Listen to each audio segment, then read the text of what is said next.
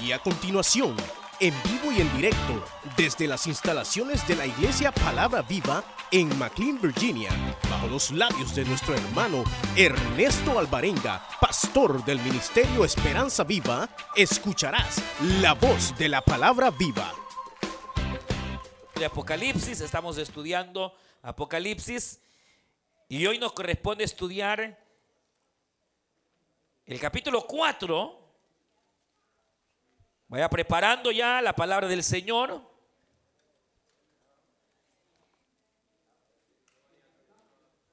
Capítulo número 4.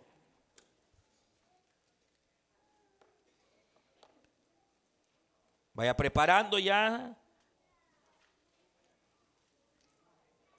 Capítulo 4 del libro de Apocalipsis.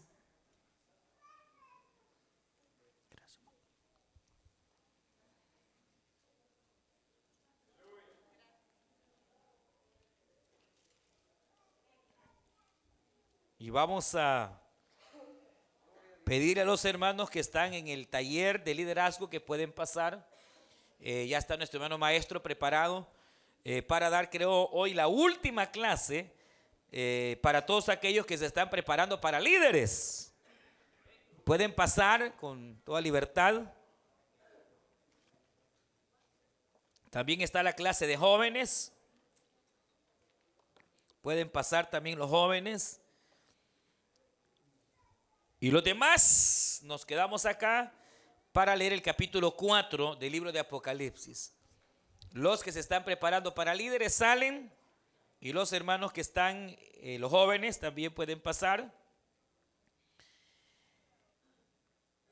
Y vamos a leer eh, aún del capítulo 3. Verso 20, aquí yo estoy a la puerta y llamo capítulo 3, verso 20, si alguno oye mi voz y abre la puerta, entraré a él y cenaré con él y él conmigo. Al que venciere le daré que se siente conmigo en mi trono, así como yo he vencido y me he sentado con mi Padre en su trono. El que tiene oído oiga lo que el Espíritu dice a las iglesias capítulo número 4. Después de esto, miré y aquí una puerta abierta en el cielo y la primera voz que oí, como de trompeta, hablando conmigo, dijo, sube acá y yo te mostraré las cosas que sucederán después de estas. Y al instante yo estaba en el espíritu y aquí un trono establecido en el cielo y en el trono uno sentado. Y el aspecto del que estaba sentado era semejante a piedra de jaspe, de cornalina. Y había alrededor del trono un arco iris semejante en aspecto a la esmeralda. Y alrededor del trono había 24 tronos y vi sentados en los tronos a 24 ancianos vestidos de ropas blancas con coronas de oro en sus cabezas. Y del trono salían relámpagos y truenos y voces. Y delante del trueno ardían siete lámparas de fuego, las cuales son los siete espíritus de Dios. Y delante del trono había como un mar de vidrio semejante al cristal, y junto al trono y alrededor del trono, cuatro seres vivientes llenos de ojos delante y detrás. El primer ser viviente era semejante a un león, el segundo era semejante a un becerro, el tercero tenía rostro como de hombre y el cuarto era semejante a un águila volando. Amén. Vamos a dejar hasta ahí la lectura, hermanas y hermanos. Vamos a orar. Aquí tenemos algunas peticiones. Vamos a levantar nuestras manos al cielo y vamos a orar en esta hermosa noche. Digámosle al Señor una vez más, pues Dios y Padre nuestro que estás en los cielos, te damos gracias. Porque tú nos permites venir delante de ti, Señor, Te damos gracias por tu palabra que hemos de recibir en esta noche. Queremos rogarte que nos bendiga, Señor. Padre, ilumina nuestras mentes y corazones para poder afirmarnos en tu verdad, Dios bendito. Oh Espíritu Santo, sella tu verdad en nuestro corazón. Habla a cada oyente, a cada vida, a los que nos oyen a través del internet, Señor, a los que estamos en este lugar aquí, Padre amado. Bendícenos, háblanos. Ponemos, Señor, estas peticiones también que han llegado hasta este púlpito. Rogamos por Claudia Salmerón, por su hijo, Señor Nelson Alvarado. Que tú seas tocándolo, Padre, en el nombre de Jesús de Nazaret. Oh Señor, por cada petición, en tus manos le encomendamos. Pero por sobre todo encomendamos tu palabra santa. En el nombre de Jesús, háblanos, Señor. Gracias, Cristo. Gracias, Señor.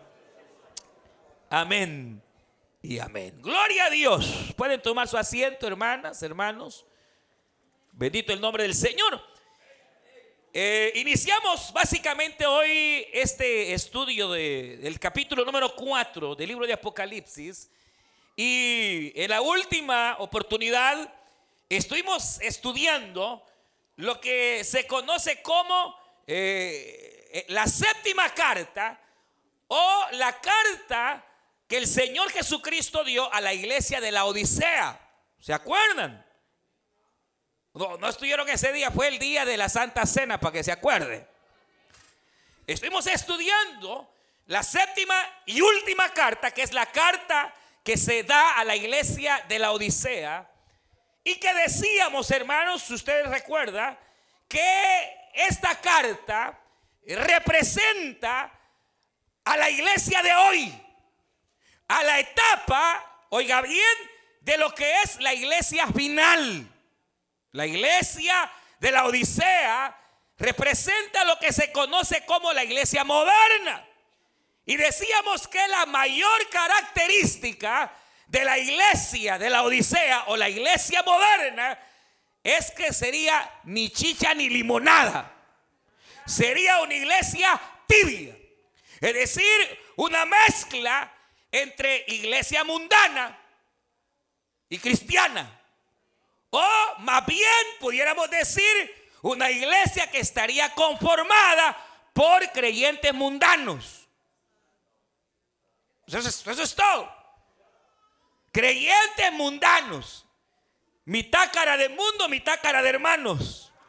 O sea, ni fríos ni calientes, sino una mezcla de cristianismo flojo un cristianismo extraño que llegaría, hermanos, al punto de independizarse, oiga bien, de la verdad de Dios. Como alguien lo dijo, eh, estamos o estaría esta iglesia o estamos viviendo las épocas donde una de las características de la iglesia es que en la iglesia hay, ateos.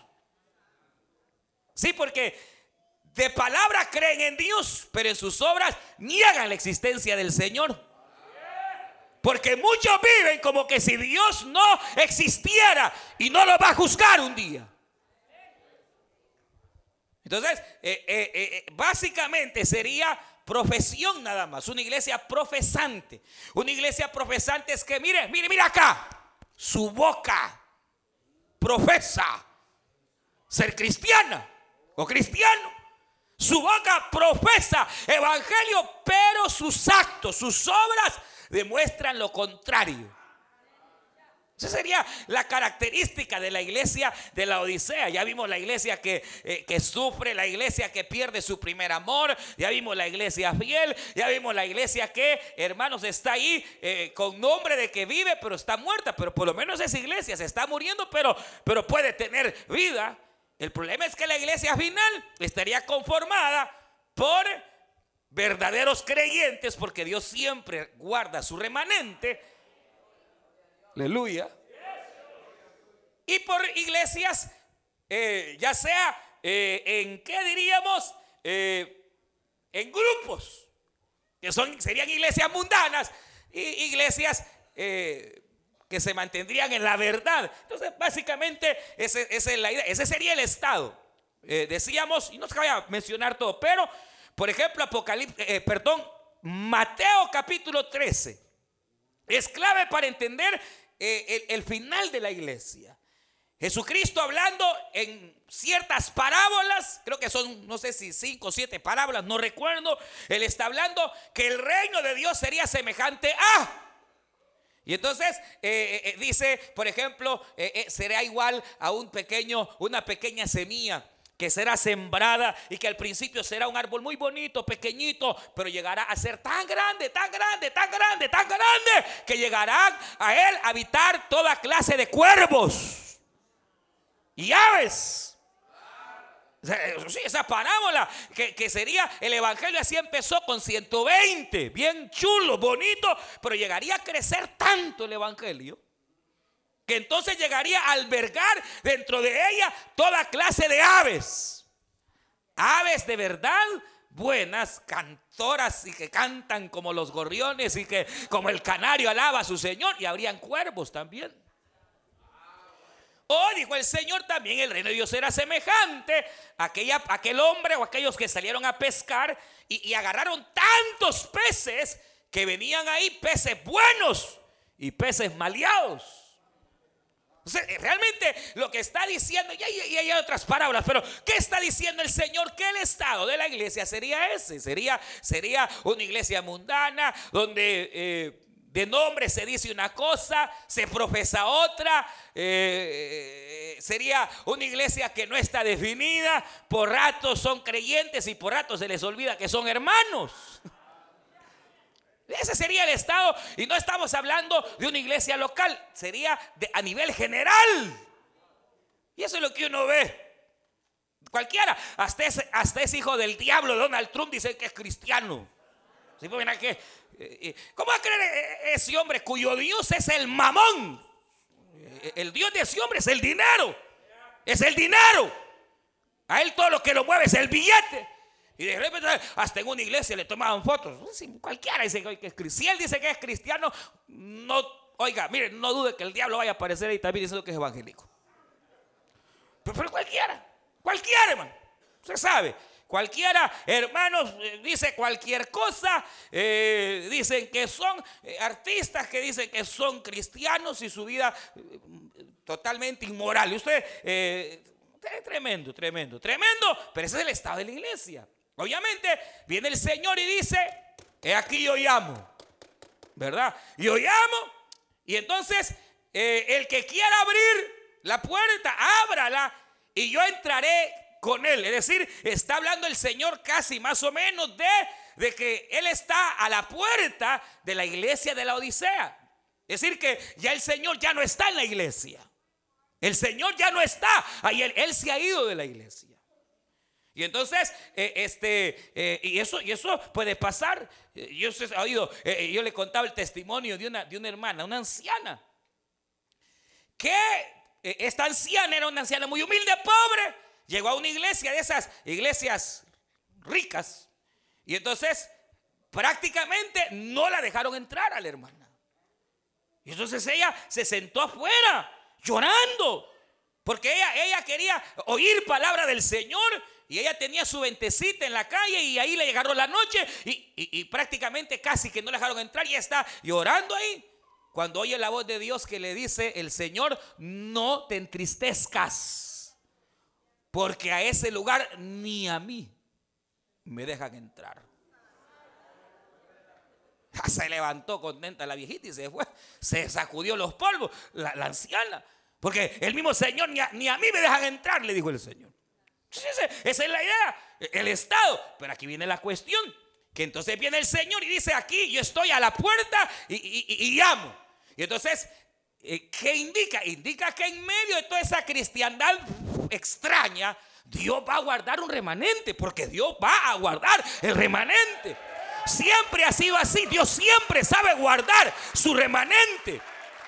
Entonces, en otras partes, esto implica dos cosas. Uno, oiga bien, oiga bien, que el Señor eh, si tiene, porque probablemente haya verdaderas hijas y verdaderos hijos de Dios en esas iglesias eh, mundanas y extrañas, Dios los va a sacar y los va a llevar donde sí hay de verdad todavía sana doctrina, donde sí se cree, en la santidad donde sí se cree, en la palabra donde sí se cree, en el retorno de Cristo donde sí se cree, hermanos, en el temor hacia el Señor. Entonces, ¿qué, va a pasar? Que, va a llegar el momento en que eh, el Señor va a sacar dentro de esas iglesias a los que son verdaderos hijos suyos y que de manera individual, hermano, cada quien debe de buscar, oiga bien, su propia identidad con Cristo. Que llegaría el momento de definirse. Cada quien individualmente, no por tu mamá, no por tu padre, no por tu mujer ni tu marido, sino tú y Dios. Llegaría el momento este que estamos viviendo, donde hermanos muchos caerán y volverán hacia atrás. Pero todo aquel que tenga su mirada en el blanco perfecto, que es Cristo, seguirá, hermanos, adelante. Entonces la idea es que el Señor a los suyos los está sacando, los está sacando para tener comunión con Él. Entonces, entonces, ¿qué va a pasar? que, el Señor obviamente levantaría eh, eh, dentro de esta época iglesias eh, que pudiéramos llamar con sana doctrina, iglesias que seguirían insistiendo en el pecado o en contra más bien del pecado, que se seguiría, hermanos, hablando de la verdad del Señor para que obviamente estemos preparados para lo que viene. ¿Y qué es lo que viene? Lo que dice el capítulo 4. En la última carta Viene y se sella. Ya no hay más mensaje. La última. Ya no hay más mensaje. Y si cada carta representa un periodo de la iglesia, quiere decir que la iglesia llegará hasta la Odisea. Ese estado. Pero mire, después dice, capítulo 4, mire lo que dice. Dice, después de esto, después de qué? De la última etapa de esta iglesia de la Odisea. Mire, dice, he aquí una puerta abierta en el cielo y la primera voz que escuché, oiga bien, como de trompeta, me habló y me dijo, sube acá. Entonces mire, dice Juan que después del último mensaje oyó la voz primera que escuchó. Ahora, ¿cuál fue la voz primera que Juan escuchó? Acuérdense que ya lo vimos cuando estudiamos el primer capítulo de Apocalipsis, cuando Juan está triste ahí en Patmo, solo, abandonado, y de repente escuché una voz de trompeta, aleluya. ¿Y quién era, hermanos? ¿Quién era? Ah, era Jesucristo, no era el ángel Gabriel, no era el arcángel Miguel, era el mismo rey de reyes y señor de señores, Jesucristo quien tiene voz como de trompeta. Le dice, le, habla a Juan para revelarle lo que nosotros hoy estamos, hermanos, eh, eh, estudiando. Ahora, Juan dice, yo estaba después de la última carta, después que me dio el último mensaje, yo estaba, ¿qué, sabemos? Tal vez estaba orando o estaba en quietud, pero de pronto, cuando menos esperó, dice que se abrió en el cielo una puerta y la misma voz que escuchó al principio le dijo, Juan, sube acá. Y de repente dice Juan, en el espíritu, yo estaba en el tercer cielo, aleluya, donde está la morada del eterno. Ahora, esto, esto, esto, esto es la figura probablemente más exacta que hay del arrebatamiento de la iglesia. Hermano, Juan está aquí en la isla. De repente él ve que el cielo se abre y una voz lo llama. La voz no baja, sino que la voz está arriba y la voz le dice, sube acá. Y cuando sentí dice la Biblia, fui tomado y yo me encontraba en el Espíritu allá, en el tercer cielo. Entonces, ¿qué es esto? Se terminó la etapa de la iglesia hasta el capítulo 4, hermanos. La iglesia ha sido mencionada una, dos, tres veces. Eh, ha hablado el Señor a la iglesia de manera personal. Del capítulo 4, después de los versículos que hemos leído, ya no se menciona más la iglesia. Entonces quiere decir que, mire acá, que el capítulo 1 nos habla de las cosas que ya fueron y que fueron antes de Juan. El capítulo 2 y 3 nos hablan de las cosas que son. Pero a partir del capítulo 4 son las cosas que serán. Es decir, hasta el capítulo 4 vamos a empezar, hermanos, a entender que todo el Apocalipsis no se ha cumplido. Eh, se cumplió el capítulo 1, se cumplió el capítulo 2, se cumplió el capítulo 3 y estamos a punto de entrar al capítulo 4. Aleluya. Cuando la misma voz que le habló a Juan nos hable y nos llame por nombre. Aleluya. Y nos diga, sube acá. Aleluya. Gloria al Señor. Gloria a Dios. Juan dice voz de trompeta. Primera carta del apóstol Pablo a Tesalonicenses capítulo 4 dice, porque el mismo Señor con voz de mando y con trompeta descenderá del cielo, sonará la trompeta y los que han muerto en Cristo resucitarán.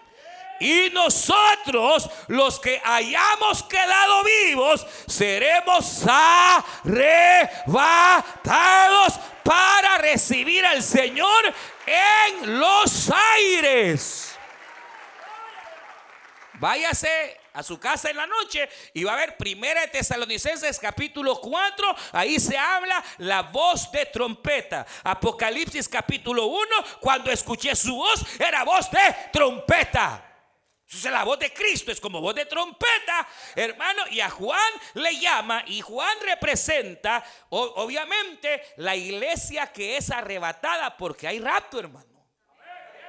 Ahora, eh, esto es bien importante porque, eh, por ejemplo, los adventistas, ellos no creen en el arrebatamiento, los estudios de Jehová mucho menos, eh, los mormones igual, los católicos igual, y lamentablemente, hermanos, hace más o menos unos ocho años por ahí, ha empezado una serie de doctrinas que se llaman doctrinas reformadas, donde muchas iglesias que creían en el arrebatamiento ya no creen que va a haber rapto.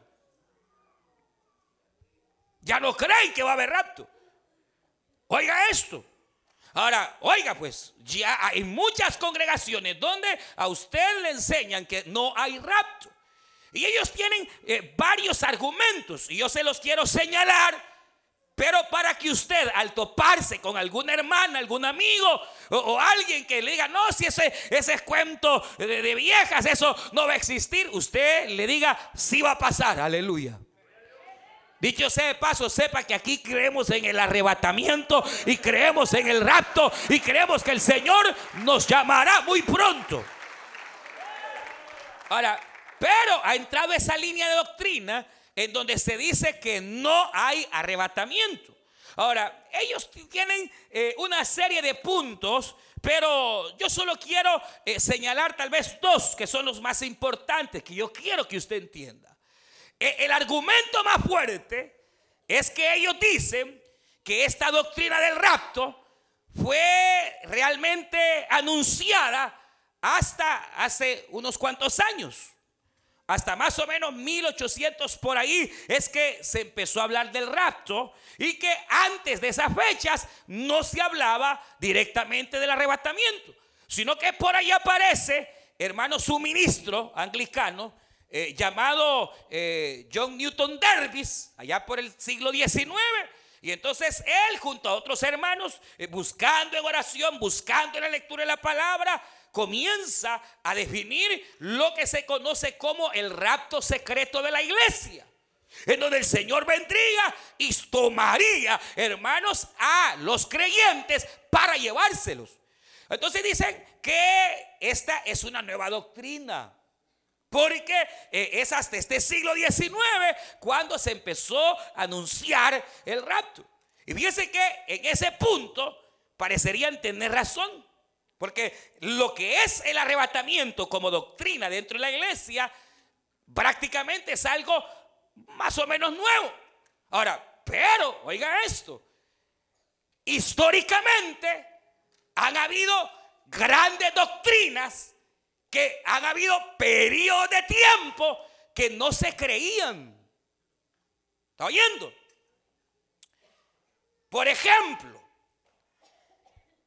el Señor Jesucristo asciende al cielo y deja 120.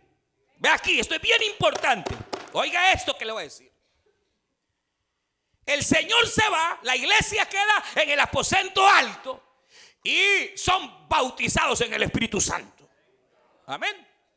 Ahora, Pedro, Juan, los apóstoles comienzan a predicar por casi 10 años.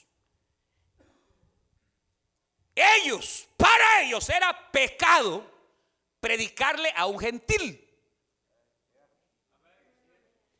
Es decir, lo que se conoce como la doctrina de la inclusión. ¿Qué es la doctrina de la inclusión? Que dentro de la iglesia no solo Jesús murió por los judíos, sino que también el Señor había muerto por todas las razas y naciones y lenguas y pueblos para que de toda lengua, aleluya, se alabe su santo nombre.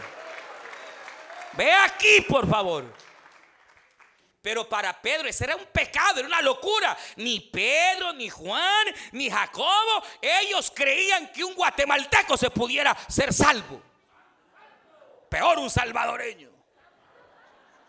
No, no, eh, eh, eh, mire hermano, usted lee los hechos, el libro de los hechos, y durante más o menos 10 años, aquí por favorcito, se me va a perder, durante 10 años, ellos no predicaron la salvación para todos.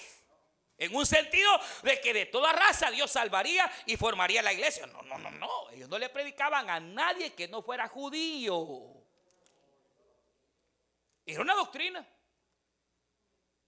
Hasta que aparece el apóstol Pablo. Que Dios bendiga al apóstol Pablo.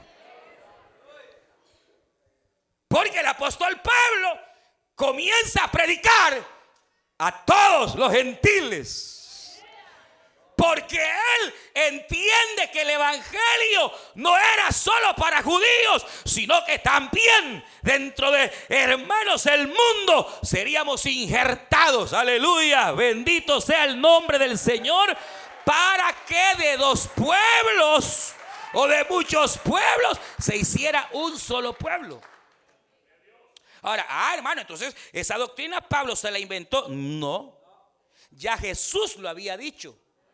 Pero los discípulos no habían entendido. Jesús les dijo un día, hey, miren, yo tengo otras ovejas que no son de este redil y que también tengo que ir a buscar como lo busqué a ustedes. Miren, mi hijo, yo me voy, les voy a dar, mi su último mandamiento. Vayan y prediquen en Jerusalén, en Judea, en Samaria y hasta lo último de la tierra.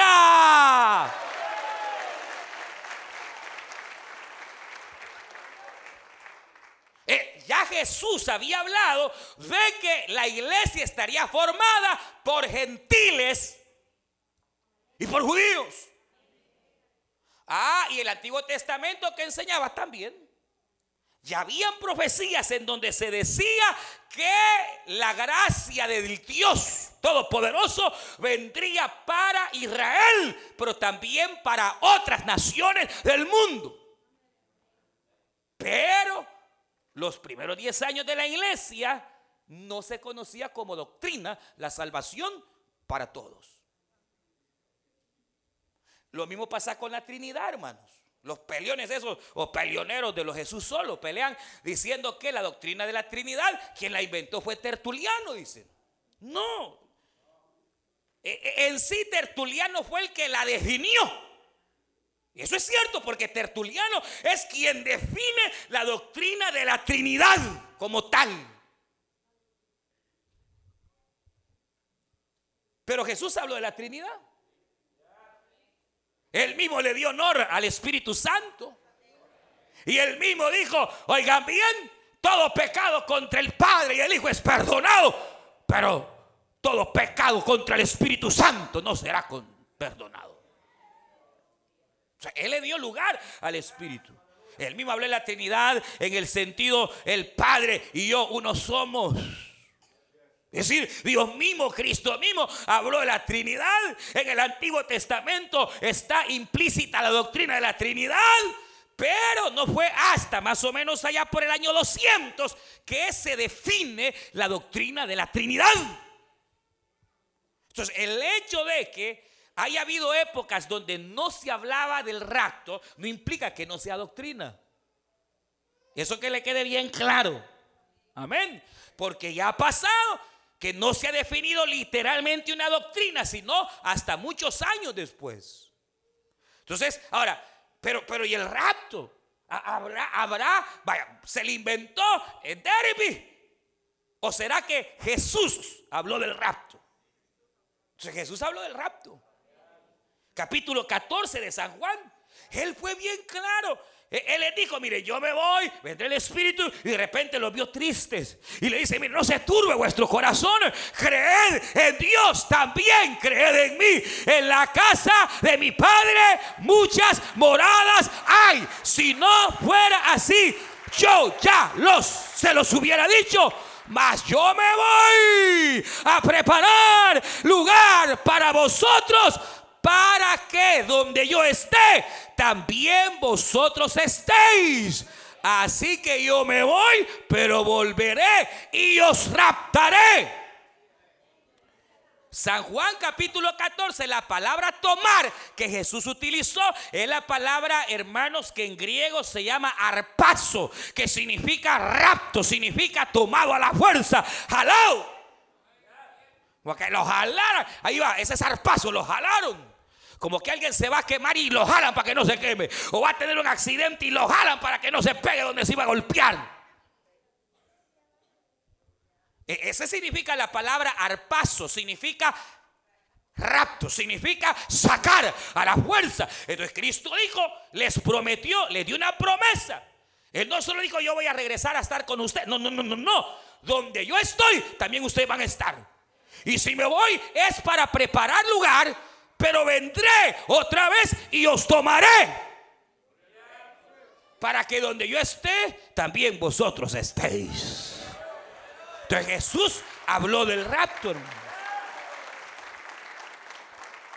Años después se le aparece al apóstol Juan y entonces le vuelve a dar una promesa en la carta que leíamos, capítulo 3 de Apocalipsis, verso 10. Que le dice, le dice, por cuanto ha sido fiel, no te, no te vayas a dormir. Porque no sea que si te duermes yo venga de noche como ladrón y no te des cuenta que he venido para tomarte. ¿Para qué? Para que sea guardada y guardado del gran día malo que viene sobre todo el mundo entero. Solo estoy parafraseando, pero eso es lo que dice Apocalipsis 3.10. Eh, Recuerda, mire, dice, mire, mire, sé fiel hasta la muerte. Sé fiel. Mire, dice, por cuanto ha guardado la palabra de mi paciencia, yo te guardaré de la hora de la prueba que ha de venir sobre Israel. No, sobre Israel sí, pero además sobre el mundo entero. A esta hora de la prueba, sobre el mundo entero se le conoce como gran tribulación. Capítulo 24 de San Mateo. Cristo dijo, porque vendrá grande tribulación cual nunca antes ha habido ni habrá después.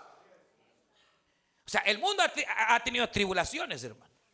El mundo ha sido atribulado por muchas veces, pero Jesús habló de una grande, grande, grande, grande, grande tribulación que abarcará a todo el mundo entero. Nadie se escapará de esa grande tribulación, día de espanto y de horror. Así es Jeremías 37. ¡Ay, qué día! Qué día más terrible sobre Israel y el mundo entero. Tiempo de angustia cual nunca ha habido sobre Jacob.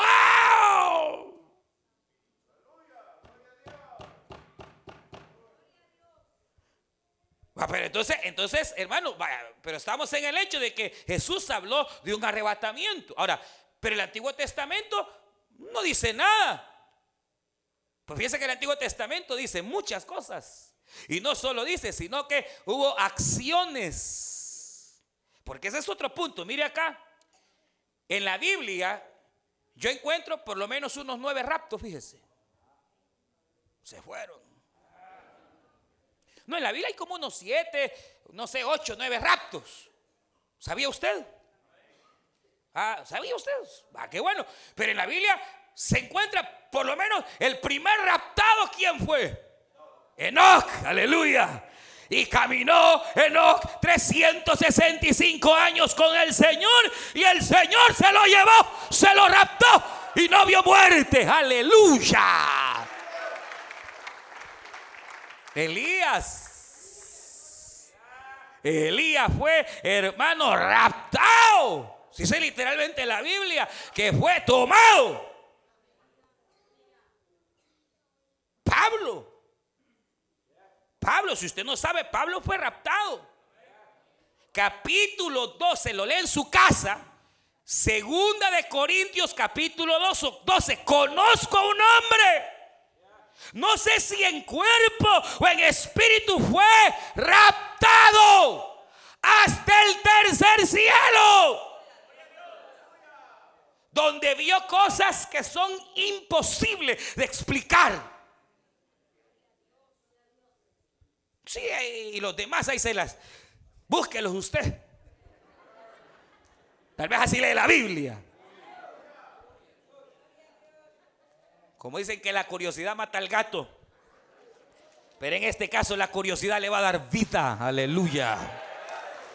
Sí, hay, no me acuerdo, pero hay como unos siete arrebatamientos. Entonces, entonces, ojo, ojo, ojo con esto. Si Dios ya lo hizo en el pasado, ¿por qué no lo va a hacer hoy? Porque el segundo argumento que dicen los que no hay rapto es de que es imposible que haya rapto porque la idea del arrebatamiento es librar a la iglesia de este periodo de gran tribulación. Y entonces dicen, no, si en toda la historia la iglesia ha sufrido, la iglesia siempre ha pasado tribulaciones, la iglesia siempre ha pasado pruebas. Miren las grandes persecuciones, miren esto. Y es cierto. Es cierto que casi siempre la iglesia ha atravesado terribles persecuciones, tragedias, eh, pasan a los impíos y también a los hermanos. ¿O no? Claro, pueden pasar situaciones, no solo le pasan a los impíos, también a los hermanos. Y no porque estén en pecado en algo, un propósito tenía el Señor, nada más, sencillo. Pero el argumento de los que no creen en rapto no es que eh, sería, sería sería, no, sería injusto que en otras etapas se ha pasado tribulación y que, y que eh, eh, hoy que viene esta, el Señor libre a la iglesia. Mentira. Ha habido momentos en donde han caído juicios terribles y el Señor ha guardado. Lo hizo con Noé. Cuando vino el diluvio universal, que vino sobre toda la tierra, el Señor salvó a Noé y a su familia. Y los libró. Cuando vino fuego del cielo sobre Sodoma y Gomorra, Dios salvó a Lot. Y, hermano, y la cuestión es que hoy se habla, hoy, o sea, cuando estamos eh, eh, eh, enfocados en el capítulo 4 o, o, en el tema que estamos hoy tocando, estamos hablando no de cualquier tribulación, sino de la tribulación más grande que haya habido. Que ni va a ser antes, ni va a haber otra después. Entonces, no sería, oiga bien, ilógico de ninguna manera o injusto pensar en que Dios nos va a librar Mire qué dice Isaías. Oiga bien lo que dice Isaías. Isaías capítulo 26. Mire lo que dice Isaías capítulo 26. Si usted lo tiene, búsquelo. Isaías 26. Verso 20.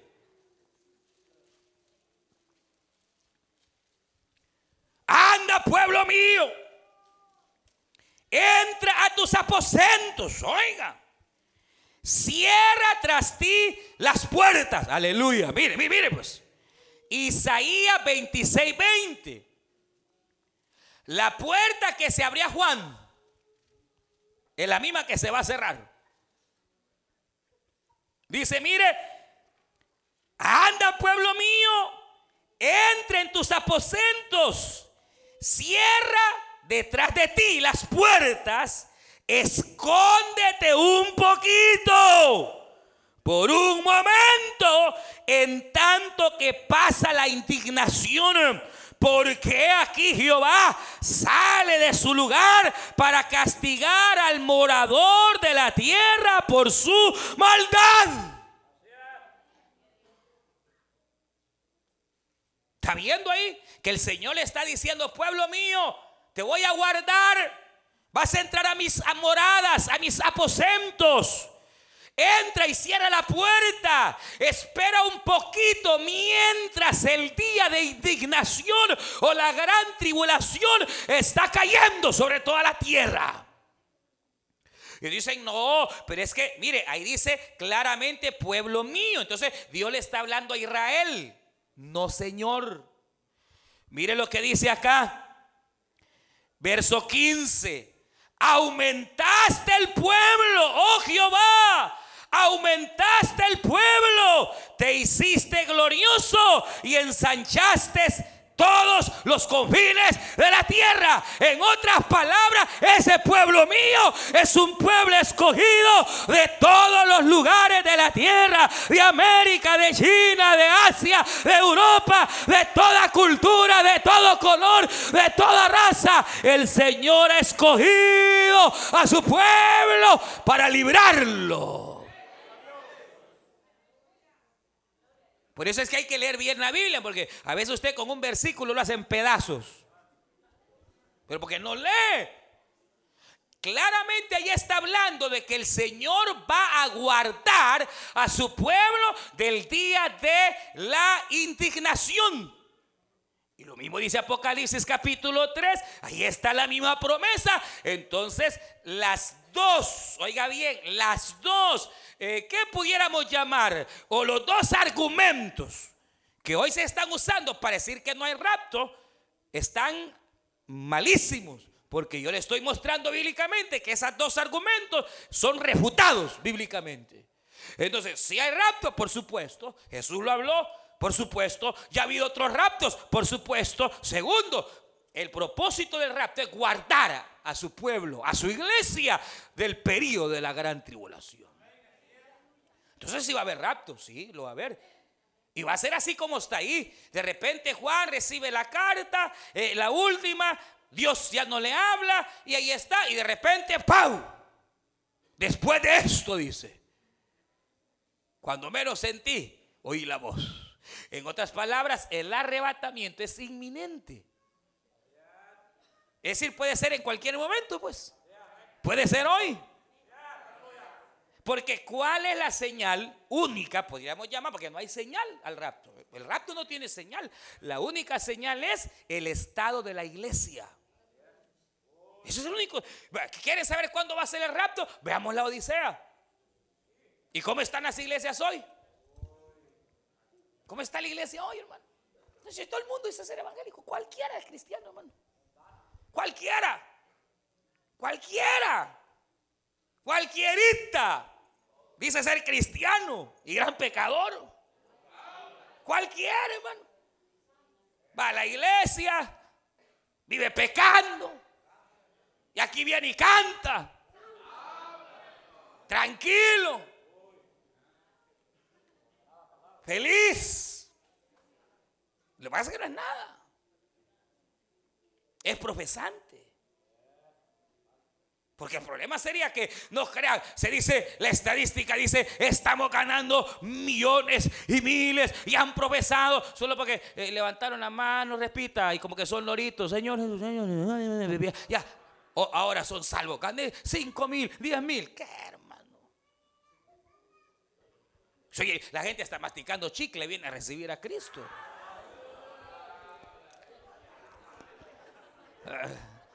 Aquí estoy, Señor. Y el diácono tiene que sacarle el chicle porque eso no es recibir a Cristo, hermano. ¿Se imagina, pues? Si es cualquiera, hermanos. Se, puede, se puede imaginar que es terrible. Entonces, yo pregunto, ¿será que el reto puede ser ya? Sí, cualquier momento. Ya está listo. Ya es eminente. Será, eh, eh, eh, hermano, dice la Biblia, primera de Corintios capítulo 15, el verso 30 en adelante, dice que, por ejemplo, será en un abrir y cerrar de ojos. Instantáneo. De repente se desaparecieron los hermanos. familias enteras y otras, lamentablemente, solo uno. Estarán dos, dijo Cristo, en la cama. Estarán dos trabajando. Y se fue y desapareció. ¿Y qué pasó? Y, aquella, pues, pues sí, a lo que quería llegar, dice la estadística, hay eh, mil millones de cristianos. ¿Usted cree que mil millones se van? No, hermano. Se va la verdadera iglesia. Se va la verdadera iglesia. El verdadero cristiano se va. Si el verdadero se va, hermano, se va. ¿Quiénes se van? Los cristianos verdaderos. Hermano, ¿y, quiénes se van? Los, la iglesia verdadera. Hermano, y, yo me iré, yo no sé. Usted sabrá si es verdadero hijo de Dios o no. Usted sabrá, usted sabrá si es hija de Dios o no. Usted sabrá. Pero hermano, ¿y cómo puedo saber que soy hijo de Dios? Ya dice la Biblia, aleluya. Conoce el Señor los que son suyos, aleluya. Conoce el Señor los que son suyos. Ah, pero ¿y qué más dice ahí? Y apártese de pecado todo aquel que hace iniquidad. Eso es todo. Eso es todo. ¿Quién es el creyente? Conoce el Señor lo que son suyos y apártese del pecado todo el que hace iniquidad. Sencillo. Así que usted sabrá, yo sabré, usted sabrá. Pero ¿quiénes se van? La iglesia. Sencillo.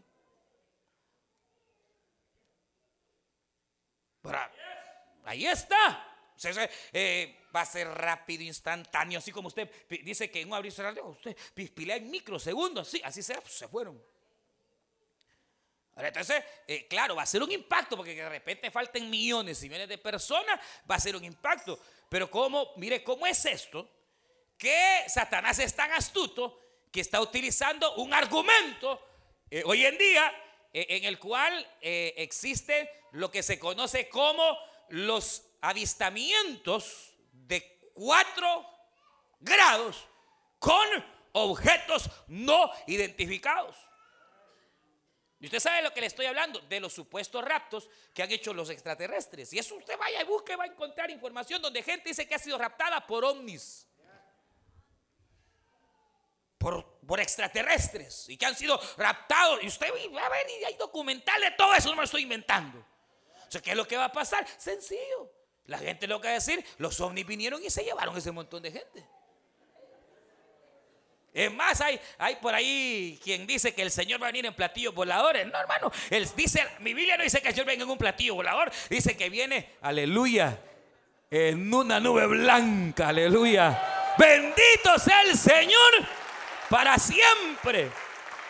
Y Él no necesita de esas cosas que si son ciertos, a ver, pero, pero la cuestión es que eh, eh, habrán y, van a inventar argumentos, pero la verdad no es esa. La verdad es que la iglesia nos fuimos con el Señor. Ahora, hermano, lo que viene después para el que se queda es tribulación, angustia, angustia, tribulación cual nunca ha habido. Y en su momento vamos a hablar porque de la gran tribulación se trata toda la mitad de Apocalipsis. De cosas, hermanos, horrorosas de carácter espiritual que ya están em, empezando a darse y de carácter físico. Copas de la ira, las trompetas, eh, eh, los sellos. Es, tremendo. Pero de todo eso el Señor librará a los suyos. ¿Qué nos queda a nosotros, hermanos? No nos queda otro camino sino buscar del Señor buscarle a través de la oración, a través de la santidad, hoy más que nunca, viendo que el gran día se acerca, purifiquémonos de todo pecado, quitemos todo pecado que nos asedia y corramos con paciencia la carrera que tenemos por delante, puesto a nuestra mirada en Jesús, el autor y consumador de nuestra fe. No sea que sea sorprendido, hermano porque dice que Juan fue y lo primero que vio fue un trono puesto. Y a uno sentado, oiga bien ahí, en el trono. Pero dice que no lo pudo describir, no lo pudo ver. Porque dice que brillaba como el jaspe, brillaba como el, el, el, virilio y no, no sé cuánto. Eh, ahí se habla de, de, diamantes y de perlas preciosas en cuanto a su brillo. Así brillaba aquel trono. ¿Quién es el que está sentado en ese trono? No es Cristo, es el Padre. Es el Padre, Dios Padre. ¿Por qué razón? Por varias. Número uno, Juan no lo reconoce. Y al Señor, Juan sí ya lo vio en el capítulo 1. Le vio sus cabellos, le, vio su rostro o no. Entonces, al ser que está ahí, Juan no lo reconoce, no lo puede ver, porque al Padre nadie lo puede ver ni lo podrá ver. Él habita, 1 Timoteo, en la luz inaccesible. O sea, el Padre nadie lo ha visto jamás. El Hijo de Dios lo ha dado a conocer. Pero el Padre nadie lo ha visto. Él habita en la luz inaccesible, en su trono, donde hay una luz extraordinaria, hermanos, pero inaccesible. Entonces, quien está sentado ahí es el Padre. El que está al lado de Juan, ¿quién es? Es Cristo, el Hijo de Dios, el Redentor. Y al otro lado del trono dice los siete espíritus de Dios que no son siete. Cuando la Biblia habla de siete, se refiere a lo perfecto. En otras palabras, ahí está el Espíritu perfecto de Dios, que es el Espíritu Santo. Entonces, ¿qué es lo que Juan ve al nomás entrar al cielo? La Trinidad al Padre en su trono, el Hijo al lado de Juan y al otro lado el Espíritu Santo. Dios es uno, aleluya, en esencia, pero subsiste en la persona del Padre, del Hijo y del Espíritu Santo. Ahora, aquí viene lo bonito. Que alrededor de la Trinidad, Juan vio 24 tronos. Y eran ancianos, dice. Y que tenían coronas en sus cabezas. Y entonces eh, se ha debatido quiénes eran. Unos dicen los doce apóstoles, otros dicen que los patriarcas. Hermano, los 24 ancianos son la iglesia. Sencillo. ¿Por qué? Porque el número 24, en cuanto a relación de estar en la presencia de Dios, lo encontramos en el libro de Crónicas, cuando David estableció las 24 órdenes sacerdotales. Que estableció 24 órdenes para que de día y de noche no se dejara de alabar al Señor, ni de glorificar su nombre, ni de hacer sacrificios. Eran sacerdotes.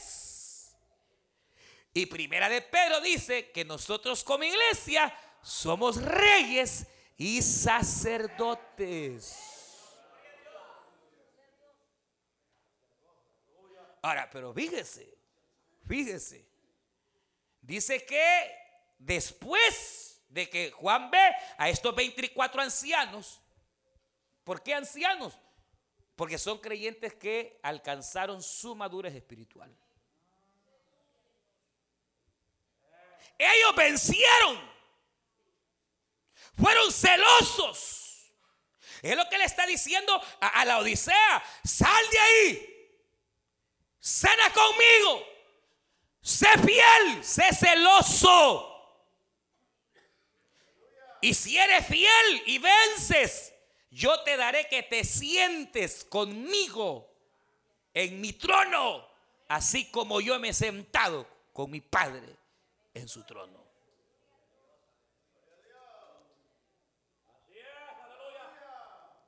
Pero dice que después vi un gran mar cristalino. Eh, eh, y le han dado vuelta y que no sé qué cuánta cosa. Mire, hermano, yo le voy a decir algo. Si usted va a la palabra mar en Apocalipsis, usted va a encontrar en dos porciones, porque aparece bastantes, capítulo 15 de Apocalipsis, por ejemplo, y capítulo 17, ¿sabe qué significa mar? Multitudes, exacto. Multitudes, muchedumbre.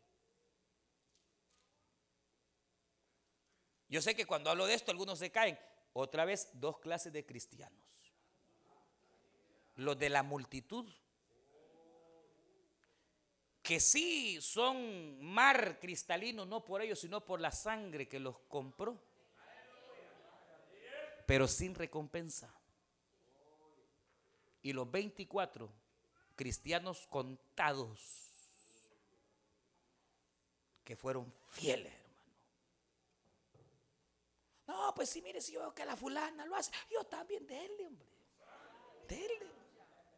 Yo, problema suyo, la eternidad. Aquí se está jugando la eternidad. Que hermano, ya debería estar predicando y se hace el rogado. Ya no le ande rogando esos que no quieren predicar, déjelos. Cuando el Señor venga será la cosa, hermano. Qué terrible que habrá creyentes que heredarán coronas y tronos eternamente, porque aunque aquí en la tierra no les pagaron, quizás ni una palma que les dijera, hermano, adelante, ellos fueron fieles, hombres de Dios que se dedicaron a servir sin interés a su Señor. Mujeres piadosas, aleluya. Que ahí fueron fieles, servidoras de Cristo cuando llegue el día de la recompensa, ahí les darán tronos y autoridad. Y el montón de hermanos, buenos, para nada. Fíjense, los 24 están cerca del trono. Imagínense el mar. Uh.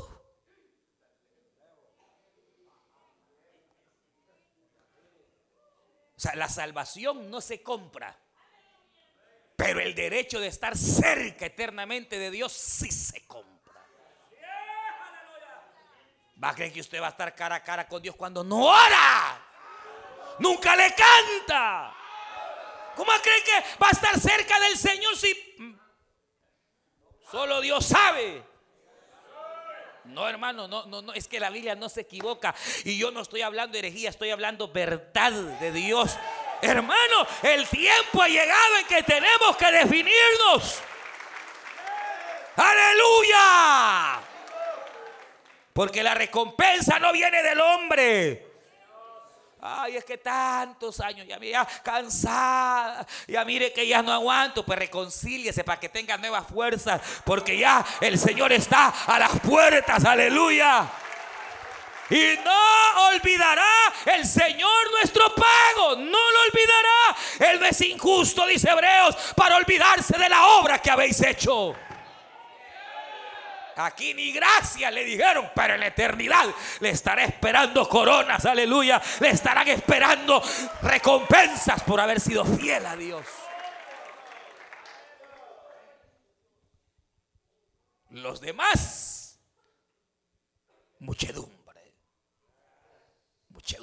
Hay tres tipos de mares, vamos a ver en Apocalipsis. Porque está el otro mar que aparece más, más allá. Capítulo 7 me parece cuando lo estudiemos, no estoy muy seguro. Este es mar de cristal porque fueron limpios con la sangre del cordero. Hay otro mar que ellos, dice la Biblia, que están manchados de sangre. ¿Y quiénes son ellos? Probablemente sea el gran montón de creyentes carnales de hoy que cuando pase el rato ahí sí van a entender. El problema es que para ser salvo en la gran tribulación hay que dar la vida.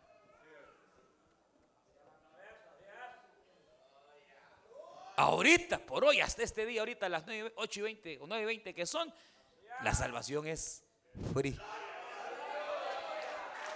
Después de que el Señor venga, la salvación ya no es por gracia.